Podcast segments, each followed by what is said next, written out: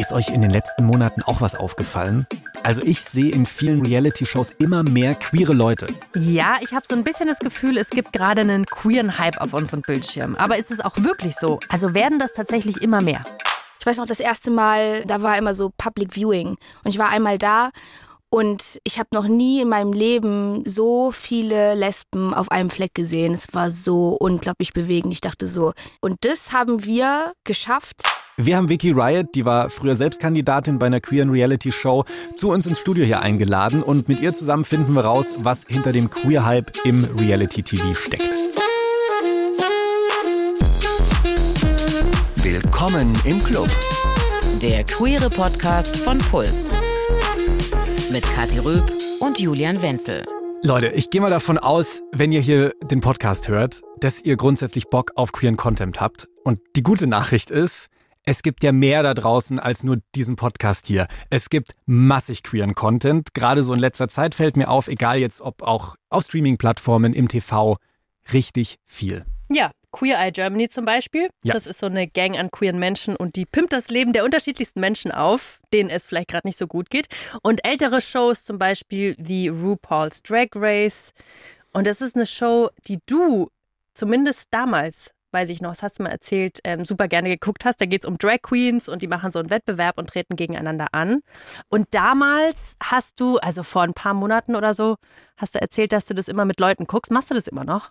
Nee, bei mir ist der RuPaul-Hype ist durch. Irgendwie fahre ich nicht mehr so drauf ab. Und das ist allgemein so eine Sache, irgendwie so mit queerem Content oder der so speziell für uns Queerios produziert ist, gerade von so großen Anbietern, bin ich im Moment so ein bisschen auf Kriegsfuß. Aber da reden wir später noch drüber. Ja, Machen wir sehr gerne. Ich mache das nämlich mit Princess Charming.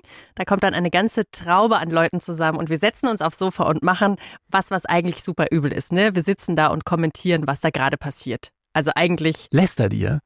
Auch. Alles, was dazugehört. Und ich bin auch ein bisschen aufgeregt und mein Puls schlägt ein bisschen höher, weil eine Princess Charming sozusagen, eine Teilnehmerin sitzt gerade neben mir aus Staffel 1, Vicky Riot. Hallo Vicky. Moin! ähm, Vicky Riot oder wie die Leute mich eher kennen, Vicky fucking Riot. Yes. Und ich Vicky muss grad, fucking Riot. Ja, genau. Und ähm, Hast du über mich gelästert? Ich habe über dich, Vicky, habe ich niemals gelästert. Und ich muss auch dazu sagen, dass ich mit meiner Schwester das erste Mal Princess Charming geguckt habe. Wir waren im Urlaub und ich habe mit meiner Schwester schon richtig viel Fernsehen geguckt. Und ich habe das erste Mal in meinem Leben Reality TV gefeiert und konnte mich das erste Mal mit sowas identifizieren. Das war mega cool und wichtig für mich. Und über dich habe ich wirklich nie gelästert. Glauben wir jetzt mal, oder? Ich, ich habe jetzt auch keine andere Wahl, als das zu glauben, weil sonst müsste ich mich jetzt hier völlig empören. das tue ich jetzt nicht. Aber freut mich richtig doll, dass du das als was Positives wahrgenommen hast. Das ist tatsächlich eine Rückmeldung, die ich sehr, sehr häufig bekommen habe. Mhm. Ähm, dass es so anders ist als Reality-TV sonst. Nice, das freut mich richtig doll. Ja! Ja, da reden wir auch gleich noch drüber. Ich habe dich aber in einer anderen Rolle kennengelernt, mal auf einer queeren Party. Da war ich im Publikum und du hast gerappt, was das Zeug hält und den ganzen Raum zum Beben gebracht. Was sagst du denn zu Leuten, die dich vielleicht noch nicht kennen, was du machst? Es ist wahnsinnig viel. Also ich glaube, primär mache ich vor allem queeren Instagram-Aktivismus, ähm, weil ich weiß, dass unsere Community einfach ein Sprachrohr braucht und ich versuche, das Sprachrohr oder ein Sprachrohr für unsere Community zu sein. Und ähm, was ich sonst mache, ich gebe eigentlich ganz schön viele Fix auf Dinge und lebe einfach mein Leben und zeige das auf Instagram und Menschen fühlen sich dadurch glücklicherweise inspiriert, auch sie selber sein zu können. Und das ist so mega das krasse Kompliment für mich. Ich bekomme häufig sehr, sehr viele Nachrichten von Leuten, die so sagen, danke, dadurch, dass du so offen mit deiner Körperbehaarung umgehst, kann ich jetzt auch meine Beinhaare wachsen lassen. Ähm, dadurch, dass du so laut bist als weiblich gelesene Person, traue ich mich jetzt auch mehr aus mir rauszukommen. So finde ich nice. Das ist auf jeden Fall eine mega wichtige Aufgabe.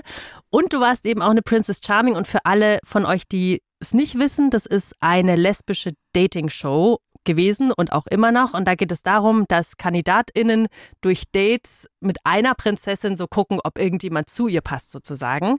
Also im Prinzip wie der Bachelor auf Lesbisch. Oder und untereinander. Hier wird der Gossip ausgepackt. Das ist nämlich der große Unterschied zu sowas wie The Bachelor, weil natürlich auch jeder mit jedem was anfangen kann. Ja, ne? das war super aufregend. Und ich weiß noch genau, weil Kathi gerade eben schon so erzählt hat, yo, das hat sie richtig gefeiert. In den Wochen in denen Princess Charming lief, konnte Kathi über nichts anderes mehr reden. In jeder Aufzeichnung, die wir reingekommen sind, war es so, hast du schon mitbekommen? Und da noch. Und dann hat sie mich mit diesem Hype so ein bisschen angesteckt. Ich habe dann auch auf YouTube diese ganzen Videos, die dann rundherum veröffentlicht wurden, mir mit angeschaut und fand es mhm. super unterhaltsam. Ja, ich habe gute Werbung gemacht für euch. War Danke. schon so ein Hype, der da gekommen ist, oder? Ja. Übelst. Ja. Ich habe so richtig das Gefühl, dadurch wurde so eine neue lesbische Bewegung in Kraft gesetzt irgendwie so. Die ganzen Lesben kommen gerade aus ihren Ecken und sind am Connecten und ich weiß noch das erste Mal, ähm, kennt ihr die Boys Bar in Köln? Mhm. Da haben wir auch schon mit Payman geredet in mit, der Folge ach, über ja, mit der Besitzerin. Äh, an dieser Stelle Payman, ich liebe dich. For real, Payman macht einfach so viel für die Community, deswegen wichtig zu sagen. Naja, jedenfalls weiß ich noch dann, ähm, da war, war immer so Public Viewing und ich war einmal da und ich habe noch nie in meinem Leben so viele Lesben auf einem Fleck gesehen. Es war so unglaublich bewegend. Ich dachte so, und das haben wir geschafft, so dass die sich jetzt hier alle versammeln und trauen, rauszugehen und Bock haben, was mit anderen Leuten zu haben, zu ficken, keine Ahnung, so das alles zu entdecken. Es war es wie, es war für mich so wie das zweite Mal eine Pubertät zu erleben. Mhm. So, so in, auf auch queer. Bisschen, ja, so hat sich auch von außen ein bisschen angefühlt. So alle nochmal in die Pubertät und jetzt endlich mal das Durchleben. So. Genau. Also ich würde schon sagen, klingt jetzt so, als hätte Princess Charming dein Leben ganz schön verändert, oder? Übelst. Also auch so karrieremäßig ich habe ja vorher in der Kita gearbeitet. Ich arbeite jetzt gar nicht mehr in der Kita. Ich mache jetzt nur noch primär Instagram. Aber auch so mein, mein Selbstwertgefühl hat sich so krass gewandelt. Vorher dachte ich einfach, ich bin so eine, ja, ich war schon immer wild, aber ich fand mich einfach nie so attraktiv und heiß. Und ich finde mich momentan übelst mies heiß fühle ich mich momentan. Uh. Mies heiß. Aber wusstest du das vorher schon so, dass das so ein Karrieresprungbrett für dich sein wird oder ist das einfach passiert? Also ich wusste, es ist eine Option. Mhm. Ja. Weil ich wollte schon immer berühmt werden. So, ich weiß noch, ich war so sechs Jahre alt mit meiner Mama und meine Mama hat so gefragt, ja, was willst du so werden? Und ich war so, berühmt. Hat jetzt geklappt. Also das ist nämlich schon auch mein Eindruck, dass viele halt solche Reality-Shows schon auch ein bisschen dafür nutzen, um sich selber halt als Marke so zu positionieren. Gerade bei dem Schulen-Pendant, es gibt ja auch Prince Charming, mhm. äh, da habe ich so ein bisschen dieses Gefühl gehabt, dass da ganz viele dabei waren, die sich selber ein bisschen promoten wollten. Und da habe ich mich gefragt, Prince Charming gab es ja doch ein bisschen früher, ja. kam dann auch Princess Charming hinterher. Warum gab es denn die lesbische Variante erst mal wieder später? Ist ja irgendwie typisch. Äh, ja, das liegt nicht an uns Lesben. Mhm. Also erstmal hier. Nee, ich denke, das liegt daran, weil schwule Männer in, von außen hin, also gesellschaftlich, jetzt nicht von der queeren Szene, sondern so heteronormativ ja. betrachtet, ähm, viel präsenter sind als lesbische Personen oder als Lesben, wir dürfen dieses Wort sagen, das ist ein total tolles Wort, als Lesben.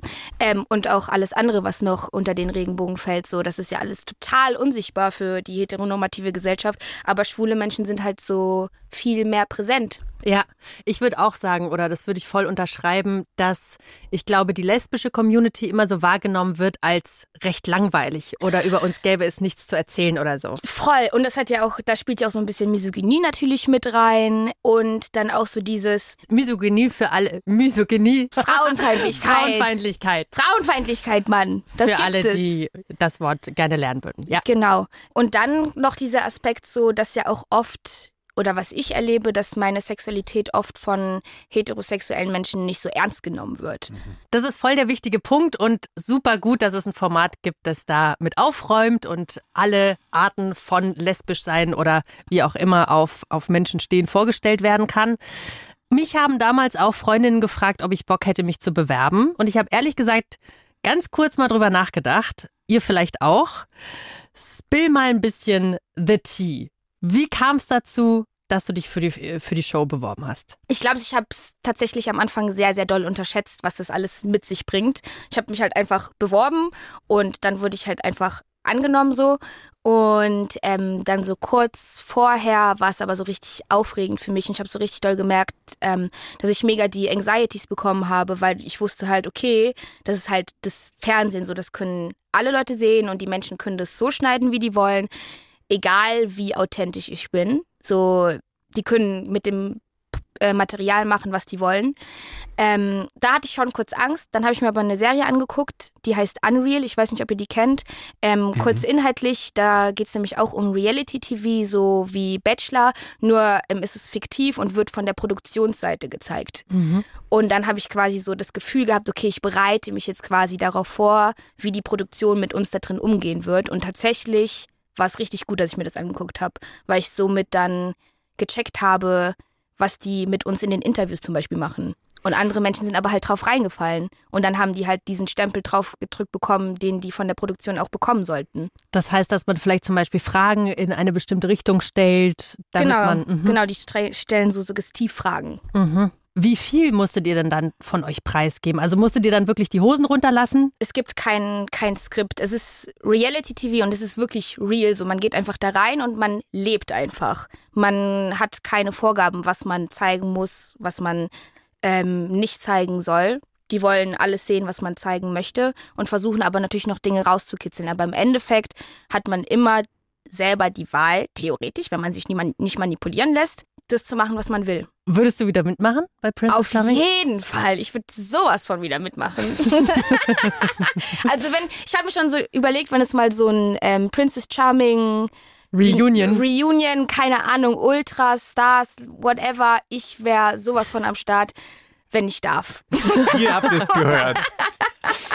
Aber ist ja cool, dass du wieder Bock auf das Format hast, aber offensichtlich hatten ja auch die Leute Bock. Also Princess Charming hat Geschichte geschrieben. Also zum einen auch fett hier Preis abgeräumt, hier Deutscher Fernsehpreis mhm. letztes Jahr. Und, das muss man schon auch nochmal festhalten, das war die allererste lesbische Dating-Show auf dieser Welt das ist surreal, finde ich, mhm. dass das so lange gebraucht hat. Und was ich eben auch so ein bisschen besonders fand, ist, wir haben es schon so ein bisschen angesprochen, normalerweise kennt man so aus Reality-Shows, es geht nur um Mobbing. Es geht nur um sich irgendwie gegenseitig fertig machen oder es wird zumindest so geschnitten. Und bei euch hatte ich so ein bisschen das Gefühl, nee, das ist total nett. Irgendwie mhm. habt ihr, habt ihr einen total guten Vibe in diesem Haus da zusammen und habt irgendwie alle zusammen eine richtig gute Zeit. War das auch wirklich so Love, Peace and Happiness oder wurde da einfach nicht alles gezeigt? Nee, wir haben uns natürlich die ganze Zeit äh, übelst verprügelt. Nein, Spaß. Ähm, es war genau so. Also es gab ja am Anfang diesen einen Zwischenfall. Falls ihr die erste Folge nicht gesehen habt, da gab es so eine kleine Prügelei im Keller des Hauses. Zwei Teilnehmerinnen, die sich ein bisschen in die Haare gekommen sind, wortwörtlich. Ja, aus Eifersucht, würde ich sagen.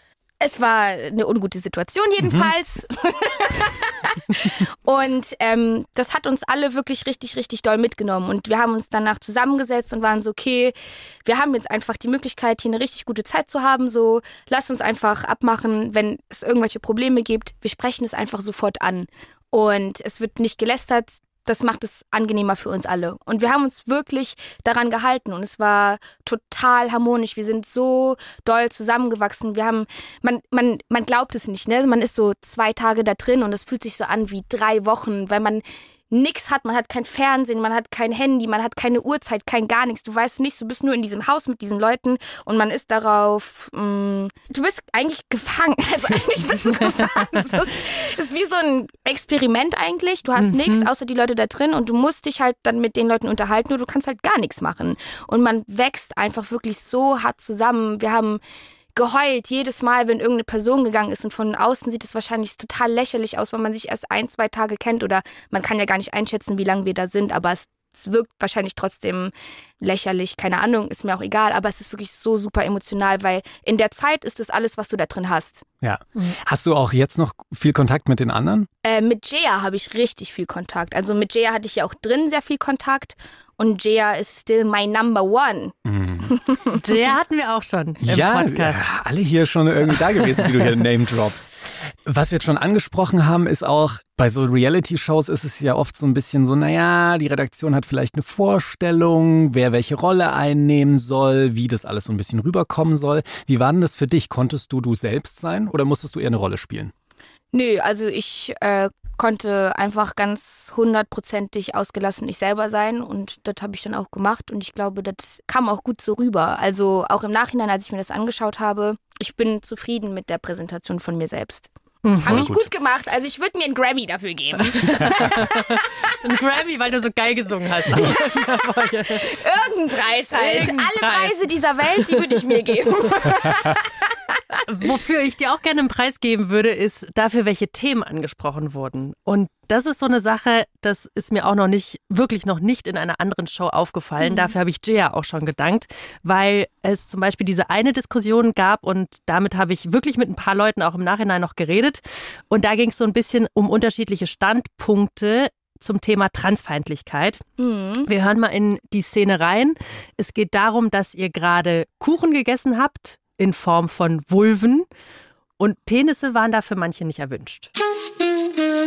Wenn da jetzt auch noch äh, Penisse gelegen hätten, dann wäre ich halt irgendwie auch nicht so frei gewesen. Aber Stefan, ich wäre jetzt zum Beispiel eine Transfrau und habe einen Penis und wäre da und du sagst jetzt sowas. Ich meine das gar nicht. Ich weiß, aber stell dich mal vor, weißt du, was ich meine? Ich finde Penisse null ästhetisch und dazu steht, also das ja, ist mein persönliches Empfinden. Genau, also es geht ja aber auch nicht dann um das persönliche Empfinden, Nö, was man genau. ästhetisch findet, sondern einfach dass es mit da reingehört, ganz automatisch. Also ich finde es vollkommen legitim, aber wenn man auch sagt, dass man halt nicht, also nicht mit jemandem schlafen würde, der einen Penis hat. Dann ist er aber transphob. Nee, ja. ich habe dann einfach eine Vorliebe. Das ist nee, transphob. Aber es ist transphob, wenn ich sage, ich persönlich möchte nicht mit jemandem schlafen, der einen Penis hat. Und wenn das eine lesbische Frau ist, ja, dann ist es transphob.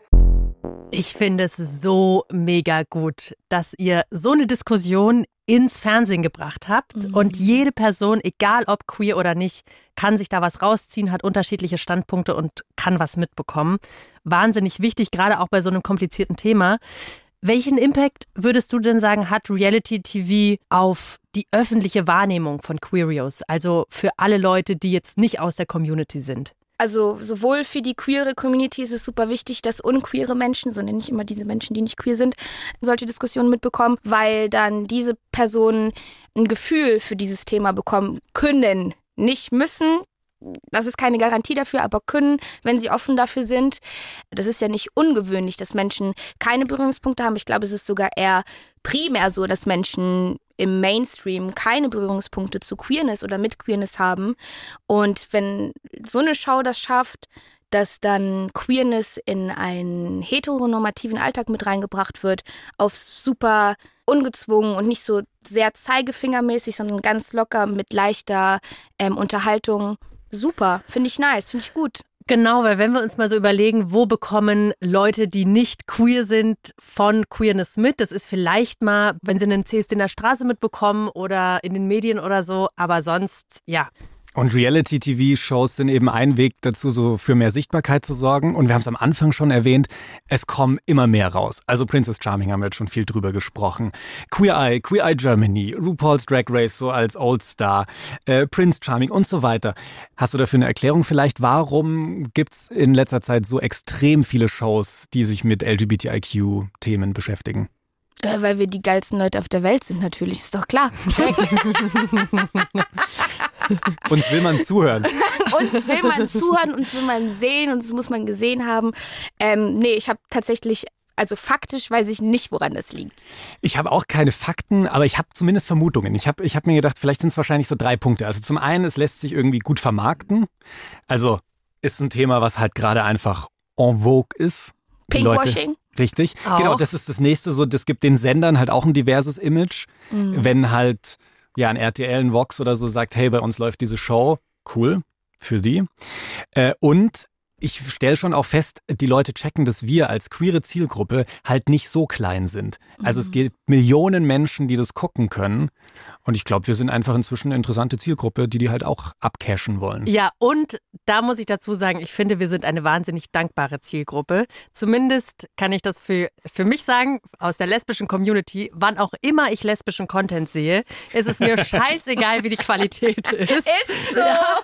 Scheiß Kameraführung ist egal, keine Ahnung. Die Geschichte ist lame, ganz egal. Hauptsache ein bisschen. Love. Ich habe schon sehr viele Augen zugedrückt bei lesbischen Content. Das stimmt, das ja. stimmt ja, Qualität ist da eher Nebensache. Ist so, aber wir haben auch schon mal drüber gesprochen in der Folge, in der Folge 48, da ging es so um Film und Fernsehen und so und da ging es darum, dass queerer Content so ein bisschen aus dem Boden geschossen kommt, wie so Champignons. Und ich habe jetzt eine Studie gefunden, da haben Medienforschende der Uni Rostock 2021 eine Studie rausgebracht, da geht es so ein bisschen darum, hey, wie viel queeren Content gibt es denn im deutschen Fernsehen wirklich? Und ich lasse euch jetzt mal raten, von über 1300 Hauptfiguren Da reden wir jetzt aber von fiktiven Figuren, also es geht nicht um Reality-Shows. Also Filme, Serien, so Kram. Genau. Von 1300 Leuten. Wie viele darunter sind und die haben diese Studie bezogen auf Homosexualität und Bisexualität. Also wie viele dieser 1300 Leute sind homosexuell oder bi? Von 1300. Von 1300. 300. Mal so eine Schätzung. Also es wird auf jeden Fall eine niedrige Zahl sein. Ähm, deswegen sage ich jetzt so 50. Okay. Ich hätte auch, ich wollte auch gerade 50 sagen. Äh, dann bin ich aber, dann will ich ein bisschen runtergehen. Dann sage ich 46. Ihr müsst leider noch ein bisschen runterschrauben. Es sind nämlich nur 24. Nee. Das sind 2 Prozent. Okay? Also 2 Prozent der Leute im Fernsehen, in die fiktive Rollen einnehmen, sind queer. Und es geht natürlich noch weiter, wenn wir jetzt nicht-binäre Hauptfiguren nehmen und Leute mit anderer Geschlechtsidentität, dann kommen wir in deutschen Produktionen so gut wie auf niemanden, außer im ZDF. Da gibt es jetzt äh, eine Serie Becoming Charlie mit der ersten nicht-binären Hauptrolle im deutschen Fernsehen. Die haben wir euch auch auf Instagram verlinkt, da könnt ihr mal draufklicken. Es ist einfach nur unglaublich. Krass. Und es geht eben auch anders. Bei Streaming-Plattformen zum Beispiel, da sind immerhin 9% der ProtagonistInnen queer. 9 Prozent. Ah ja, das haut ja dann schon fast wieder hin. Also es gibt ja so Studien, so 7 bis 8 Prozent der Bevölkerung sollen so in etwa queer sein. Hast du eine Idee, warum das bei Streaming-Plattformen so anders ist? Also das Einzige, was ich mir vorstellen kann, ist vielleicht, weil Streaming-Plattformen ein bisschen neuer sind und vielleicht sitzen dann jüngere Menschen da und vielleicht konnten die anders Strukturen deswegen schaffen. So denke ich. Und dann vielleicht deswegen gibt es halt mehr Diversität weil ja. jüngere Menschen vielleicht mehr checken, nicht alle, manche, dass Diversität wichtig ist, weil es nämlich die Realität abspiegeln sollen. Genau, das ist ja der Punkt. Also viele fragen sich jetzt, warum machen wir hier so eine Studie so und warum ist es wichtig, da jetzt genau hinzuschauen und zu zählen? Naja, weil es eben darum geht. Es gibt einen gewissen Anteil an queeren Menschen in der Bevölkerung und die möchten dann halt auch in Serien, in Filmen auch Stories über sich, über ihr Leben sehen. Und wenn das halt nun mal so sieben bis acht Prozent sind und dann schaue ich mir aber Filme an und da sind plötzlich nur zwei Prozent aller Stories irgendwie queer, dann mhm. haut es halt nicht hin. Mhm. Dann ist es nicht fair für uns mhm. als Community. Das ist dann einfach nicht realistisch. Dann, auch wenn vielleicht sich manche Menschen wünschen würden, das ist realistisch, weil es keine queeren Menschen gibt. Ähm, aber es ist einfach nicht so. Wir sind da. Uns gibt es. Wir sind da und wir bleiben hier. Egal, ob ihr uns hasst und nicht. oh ja. Wenn wir jetzt nochmal zurückkommen auf Princess Charming, auf diesen Moment, als du das erste Mal gemerkt hast, hey, mit Princess Charming haben wir einen krassen Impact auf die queere Community. Was war so, so eines der ersten Momente, wo du dachtest, okay, krass, das ist was anderes?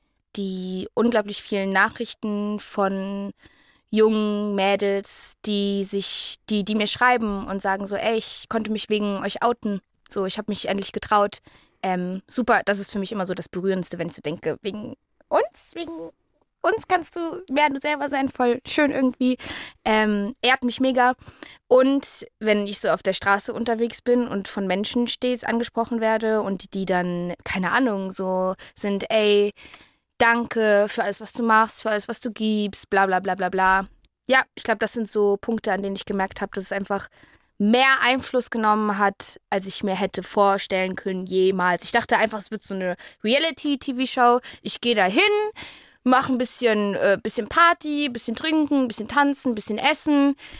Ich war aber auch natürlich trotzdem schon mit dem Hintergedanke da, um auch Bildungsarbeit zu machen. Das mhm. war von Anfang an, also das war für mich primär das Ding. Ich bin jetzt mhm. nicht dahin gegangen, um die große Liebe zu finden. So, ich war so, wenn das passiert, nicer Nebeneffekt, aber muss nicht. Mhm. So, für, für, mich war wichtig, so über Vulven zu sprechen und über Transpersonen. Und wie du sagst, das war ja dann voll der Schneeballeffekt, weil ihr jetzt nicht einfach nur diese Reality-TV-Stars seid, sondern du jetzt zum Beispiel rausgehst mit Bildungsarbeit, auch Jay und ihr werdet eingeladen und sichtbar und so.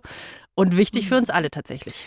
Gleichzeitig muss ich da jetzt so ein bisschen einhaken. Ich muss ein bisschen den Partypooper spielen. Was? Steht die nur mit dem letzten? So, Mikro aus. ich habe schon auch so ein bisschen Kritik an solchen Shows, weil mir wird unsere Community da manchmal so ein bisschen zu klischeehaft dargestellt. Mir ging das am Anfang, kann ich mich noch gut dran erinnern, als ich die ersten Folgen Queer Eye geguckt habe. Da dachte ich mir so, oh, wie oll.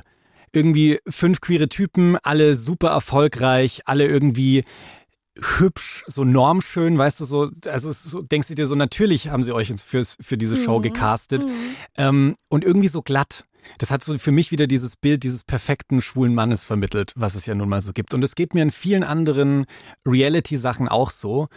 Und ein anderer Punkt, was ich auch so ein bisschen kritisieren will, geht jetzt nicht gegen dich persönlich, Vicky, äh, aber da bewerben sich halt schon. ja, was kommt jetzt? Also, Julian packt faule Eier auf. Ja, ich schmeißt sie auf, Vicky. Ich frage mich jetzt auch wirklich, was kommt. Es kommt, bei solchen Shows bewerben sich doch schon hauptsächlich extrovertierte Personen. Ist ja auch das, was man im Fernsehen sehen will, oder? Nee, du, du schüttelst den Kopf? Nee, auf gar keinen Fall. Also ich weiß nicht, wie es bei anderen Shows ist, aber ich kann natürlich jetzt nur von dem Cast sprechen, wo ich dabei war. Und ähm, da waren eigentlich primär introvertierte Personen dabei. Es waren so fünf Menschen, die extrovertiert waren, die sehr extrovertiert waren. Ich zähle mich da jetzt einfach mit dazu, aber das könnt ihr euch vielleicht auch denken. Ähm, genau, und der Rest war aber eher so introvertiert. Tatsächlich das kam bei mir nicht so eindeutig an. Und ich denke mir dann halt manchmal, weißt du, da entsteht so ein bisschen so ein Druck, so das sind alles so wahnsinnig coole, queere Leute, die ja, die da irgendwie dann so zu sehen sind und für mich Vorbilder sind. Und ich denke mir aber, boah, irgendwie ist das doch auch nicht ganz die Realität, die mir da gezeigt wird. Also. Natürlich, genau, das ist nämlich der Punkt. Das ist nämlich nicht die Realität. Nicht alles, was wir gemacht haben, wurde ja auch ausgestrahlt. Das ist, glaube ich, so dieser Punkt. Ne? Also so die langweiligen Stellen werden natürlich nicht gezeigt, sondern es geht dann schon darum, die Glanzmomente, sei es jetzt in einer Diskussion oder wenn es besonders emotional wird oder so, rauszustellen. Ja. Und ja, da finde ich auch, wird es natürlich sehr oft rausgekehrt und so. Und mein größter Wunsch wäre, dass es nicht immer auch nur Shows geben muss, die queeren Content vorne fett als Stempel drauf haben, sondern dass wir einfach überall vorkommen und dass es ganz klar ist, dass da auch ein queeres Paar, eine queere Person dabei ist und das, keine Ahnung, zum Beispiel bei Bauersucht Frau war das schon vor zehn Jahren ein Thema. Die mhm. haben da einen schwulen Bauern genommen, der seine Liebe gefunden hat und zwar einen Mann und jetzt gibt es auch einen bisexuellen Kandidaten, also sowas, dass man ja. in Formate, die sich praktisch nicht als queer labeln, auch einfach queeres Leben reinbringt. Genau, das ist so ein bisschen mein Problem, was ich am Anfang gesagt habe. So manchmal sind mir so explizit queere Formate, ist mir dann zu sehr hau drauf mhm. und, und dann ist es so, oh, jetzt geht es nur darum und nur um queere Themen. Ich, ich hätte das gerne manchmal so ein bisschen nicht dosierter, weil es mir zu viel ist, sondern einfach so ein bisschen unterschwelliger und so mhm. nebenbei irgendwie. Dass Menschen, die gar keine Berührungspunkte dazu haben, dass die sagen so, okay, nee, das ist mir too much. Ja, das kann ich mir auch gut vorstellen, wenn es unterschwelliger wäre, dass es zugänglicher wäre manchmal. Ja, oder wenn ich an mein 15-jähriges Ich denke, wenn ich da Prince Charming gesehen hätte und das mein Vorbild gewesen wäre, mir wäre das total peinlich gewesen, weil ich mir gedacht hätte, so bin ich doch gar nicht. Mhm. Ich, ich bin noch nicht so selbstsicher. Ich mhm. bin nicht so mhm. cool wie die. Das mhm. schaffe ich irgendwie nicht. Und ich hätte, glaube ich, ich hätte die Show ziemlich scheiße gefunden. Jetzt ist es nicht mehr so der Fall. Jetzt ja. finde ich es auch gut. Da muss ich aber schon sagen, Prince Charming habe ich ehrlich, ehrlicherweise nicht gesehen, aber bei Princess Charming hatte ich schon das Gefühl, dass da einige Personen dabei sind, die tatsächlich sehr, sehr unterschiedlich sind. Das also stimmt. zum Beispiel, ich denke, falls ihr die Show nicht gesehen habt, da war eine super Süßmaus dabei, die Miri, die voll Emotionen dagelassen hat, ne? Und anders mit der Situation umgegangen ist als andere, die vielleicht eher zum Feiern da waren oder so. Also da aber auch vielleicht nochmal wieder so ein Alleinstellungsmerkmal für Princess Charming tatsächlich. Ja. Es kann schon ganz unterschiedliche Typen dabei. Ich finde das jetzt schon so spannend. Äh, also ich nehme jetzt aus, aus unserem Gespräch hier heute so mit, also dieser, der Hype ist real auf jeden Fall um, um, um queere Shows und das ist auch geil. Ich feiere das schon auch, also so ist nicht. Buh. Hab doch gar keine faulen Eier ausgepackt. Ist doch okay. Nein, wir mögen uns alle. Just for the record. Yes. Danke. du musstest schon ein bisschen was mitmachen heute du Süßmaus. Ja, ist doch okay. Ja. ja. Kann ich mit umgehen. Kann mich auch mal fallen lassen hier. Komm in unsere großen lesbischen Arme. Ohne Scheiß, Leute. Ihr könnt euch kein Bild machen, wie wen ich vorher ich über Lesben, lesbisches Leben wusste. Und ich bin so happy, diesen Podcast zu machen. Also A, über Kati, aber jetzt auch über dich, Vicky, weißt du, einfach hier zu quatschen. Und ich liebe diesen Austausch, weil ich dadurch halt auch wieder einen Einblick in eine andere Welt bekomme. So. Ich nehme auf jeden Fall mit, es kann äh, in, in einigen Serien und Filmen und auch in TV-Shows noch deutlich mehr queere Repräsentanz geben. Und jetzt habt ihr vielleicht auch richtig Bock bekommen, noch mehr queeren Content zu konsumieren. Richtig so. Und darum hätte ich jetzt gerne einen kleinen Tipp von dir, Vicky. Welche queere Shows feierst du so richtig ab? Ich dachte schon, du fragst nie. also, ich glaube, meine absolute Lieblings, Lieblings, Lieblings, Forever, Lieblings queere Show ist Pose. Mhm. Kennt ihr Pose? Klar. Ja. Man bekommt einen Einblick in diese Ballroom-Szene, ähm, die vor allem von schwarzen Trans-Personen getragen wird. Und ja, viel mehr will ich eigentlich gar nicht dazu erzählen. Guckt es euch an. Es ist mega gut, es ist mega emotional, es ist mega bunt und es ist super aufklärend und man bekommt mega den guten Bezug zur Trans-Community. Und Sex Education mag ich auch Absolut. richtig gerne. Das ja. ist einfach so eine sympathische Show. Ich finde, da ist es nämlich richtig gut gelungen, weil es ist nicht ausschließlich queer. Es gibt alles da. Mhm. Und super gut vermischt, in einem guten Verhältnis zueinander. Gute Show. Oder ihr könnt natürlich zur Not auch unseren Podcast hier weiterhören. Kein Problem. Ihr könnt okay. aber auch sonst einfach auf Instagram Vicky Wright eingeben und da gibt es auch richtig heißen Content.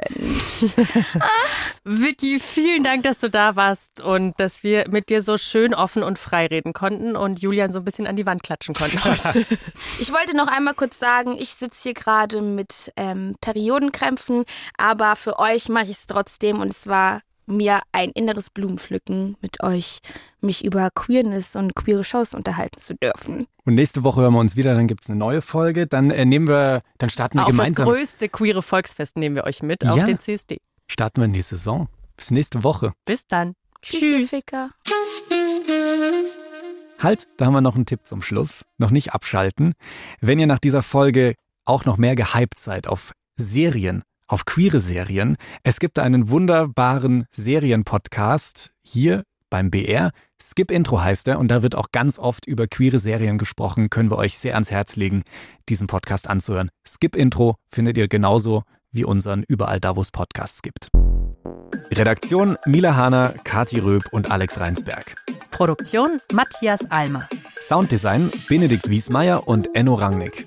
Grafik Christopher Roos von Rosen, Max Fesel und Fabian Stoffers. Puls.